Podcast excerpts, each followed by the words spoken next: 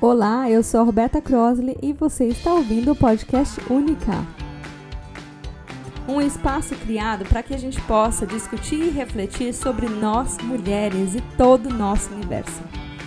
Toda semana eu trago para você um pensamento, um assunto ou alguém que vai te ajudar e te desafiar a se ver de uma forma única e te inspirar a ser a sua melhor versão de si mesma.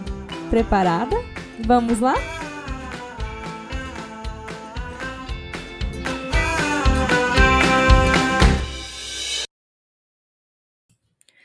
Oi, gente, tudo bem com vocês? Espero que sim. Essa semana eu separei um assunto bem legal para a gente falar, que é sobre a síndrome da impostora. Muitas mulheres que eu atendo, muitas pessoas que eu conheço, inclusive eu, já tive vários encontros com a minha impostora. E eu imagino que você provavelmente também. Uma coisa positiva que eu descobri, né, pesquisando sobre a síndrome da impostora, foi que ela ocorre geralmente em mulheres e mulheres de alta performance. Então, isso é um fato positivo para mim, que essa síndrome da impostora vem quando a gente está é, desempenhando um ótimo trabalho em alguma área da nossa vida, que pode ser maternidade, pode ser sua carreira, pode ser um hobby ou pode ser o seu empreendimento. Então, isso é, é até legal, né? Até dá um, um, um lado positivo de algo que talvez não seja tão positivo. Quando a gente pensa na síndrome da impostora, geralmente ela aparece como um pensamento que vem ali, né? É, quando você está prestes a fazer algo, ou você está fazendo algo que você queria, que você sonhava, que você se planejou para fazer, e ela vem para te falar: não, você não é boa o suficiente para fazer isso. Você não é merecedora suficiente. Ou você não é inteligente o suficiente. Ou você não tem talento suficiente. E geralmente vem acompanhado da possibilidade de que as pessoas vão descobrir esse seu segredo, que você realmente não é tão boa para fazer essa atividade, né, ou ter esse relacionamento, ou estar vivendo essa, essa mudança positiva na sua vida. Uma das coisas que eu vejo frequentemente é, lidando com mulheres, né, que também são expatriadas como eu, é que essa síndrome da, da impostora também vem é, nessa mudança. Então, às vezes, vem desse questionamento: ah, porque eu não falo o idioma ainda tão bem, então as pessoas vão descobrir logo que eu não deveria estar nesse nível dessa sala ou eu não deveria ter essa promoção no meu emprego, porque logo eles vão descobrir que eu sou uma farsa. Ou eu não poderia é, fazer amizade com esse grupo de mães, porque eu, elas vão perceber que eu não sei nada mesmo. Então, tem, ela vem é, disfarçada de muitos jeitos, né? E geralmente eu vejo que a síndrome da impostora ela não vem sozinha, ela tem alguns amiguinhos e amiguinhas, né? Como, por exemplo, crenças limitantes, um pensamento que é que julga o tempo inteiro. Então, são coisas que a gente, quando trabalha numa sessão é, de coaching, a gente vê em várias frentes diferentes, tá? Para a gente conseguir desmembrar esse problema. E o que eu sempre peço é primeiro ponto de qualquer processo de mentoria é para que a pessoa pare, observe a situação com, em que ela vive, crie espaço para esse processo de transição que a gente está começando e também aprecie tudo que ela já está tendo na vida ou já conquistou. Porque uma das coisas que ajuda muito no processo de lidar com a síndrome da impostora é quando a gente tem fatos para confrontar essa impostura. Então, por exemplo, vamos supor que você está numa situação é, no seu trabalho, tá? Você conseguiu uma promoção e você está liderando um grupo de cinco pessoas. E sempre quando você vai fazer uma reunião, vem um pensamento recorrente de que você não é boa o suficiente, então as pessoas que você está dirigindo são mais inteligentes que você, logo você vai ser descoberta como uma pessoa não tão inteligente e você não vai mais ter sua promoção. O que, que você pode confrontar sua impostura? Você pode anotar num, num diário, num caderno, quais foram as situações em que você teve um sucesso sustentável. Por exemplo, ah, quando eu estava na faculdade, eu sempre era escolhida para falar em público porque eu sempre tinha facilidade de comunicação, eu me comunicava com clareza, eu tenho facilidade de expressar minhas ideias e até organizar as ideias do grupo. Então você pode anotar no seu caderninho isso. Check. Uma, um fato para confrontar a impostura. Ah, quando eu consegui meu primeiro emprego como trainee, é, eu fui super elogiada desse, desse trainee, eu consegui uma oferta de trabalho. Por quê? Porque eu me destaquei, porque consegui é, mostrar que eu estava sendo empenhada e eu era muito inteligente. Então, quando você começa a criar esse hábito, né, de entender onde você está hoje, como a sua vida está operando e tudo de positivo que você já trouxe para sua realidade, você começa enfraquecer a sua impostora. Então é muito legal de ver isso em prática. Pode ser que enquanto eu estava falando, você já começou a buscar pensamentos que podem desbancar a sua impostora aí. Lembrando que esse é um trabalho, gente, como todo trabalho de desenvolvimento pessoal, que ele é construído dia após dia tá? Então, se não é igual aquele negócio de dieta, né? Quando você tá fazendo uma dieta, por exemplo, aí você vai no aniversário e aí você acaba comendo um pedaço de bolo, daí você pensa, ah, já comeu o bolo mesmo, agora vou comer cinco brigadeiros, dez coxinhas, é, vou beber dois refrigerantes e aí chega em casa passando super mal, no outro dia acabou, não quer mais fazer dieta, né? É lembrando que nós somos seres humanos, né? Então a gente tem que ter uma dose de paciência e gentileza com nós mesmos. Então, quando você confrontar a sua impostora, pode ser que hoje você se sinta super bem e fala: beleza, olha, consegui, foi ótimo, eu lembrei dos fatos, fui super bem na minha reunião, conduzi perfeitamente, até o cliente ficou super é, satisfeito. Como pode ser que tem um dia que você não vai estar tá sentindo que tem o mesmo efeito, mas isso não significa que você deve parar com esse processo, tá? É muito importante que, principalmente no começo, você tenha essa disciplina e esse comprometimento consigo mesma para que você consiga atingir essa mudança de mindset. Porque o que a gente está tentando fazer aqui? A gente está tentando, de certa forma, contar a história com uma nova ótica. E o que eu sempre falo, né, nos meus atendimentos é: a gente não precisa mudar os fatos, porque o que passou, passou é fato. Mas a gente precisa olhar para o passado muitas vezes para de um presente poder construir um futuro que esteja mais alinhado com o que você deseja e busca para sua vida e com certeza merece, né? Então, é, voltando na síndrome da impostura, uma das coisas também que funciona muito bem com ela, é, ou contra ela, é que você aprecie tudo que você já tem conquistado na sua vida.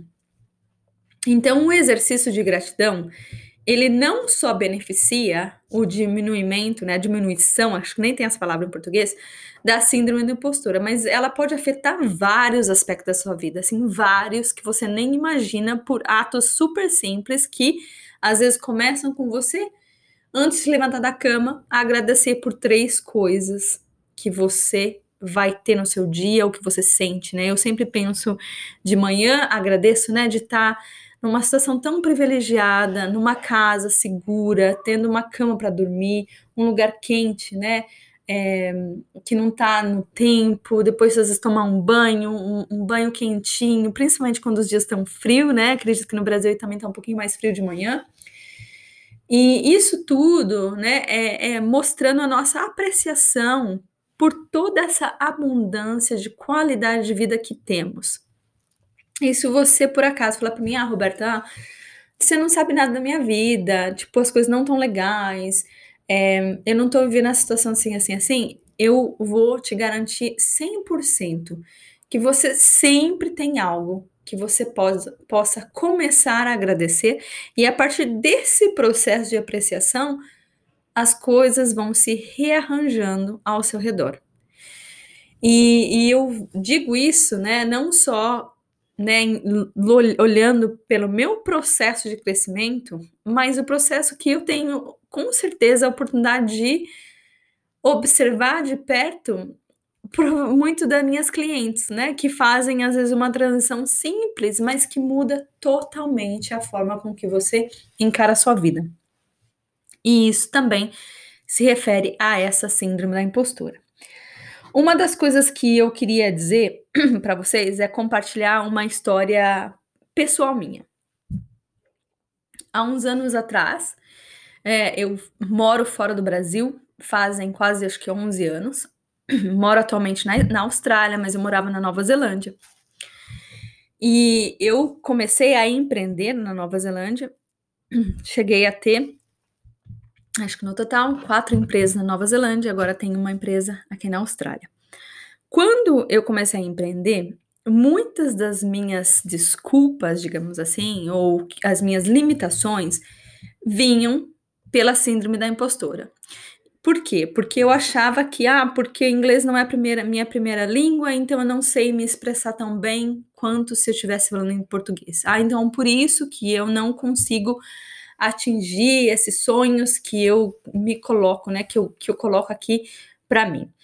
Ah, isso não vai dar certo para mim porque eu não compartilho da mesma cultura das pessoas, então por isso que é tão difícil criar relacionamentos com as pessoas do país, etc, etc. Por isso que é tão difícil é, que eu tenha uma oportunidade igual a uma pessoa que está empreendendo aqui no país, que conhece todas as regras, que cresceu sabendo tudo isso. E de certa forma, essa história me servia muito bem. Por quê? Porque quando eu chegava num momento onde eu poderia dar um grande step, eu preferia dar um step menor, né? Dar um passo menor. Por quê?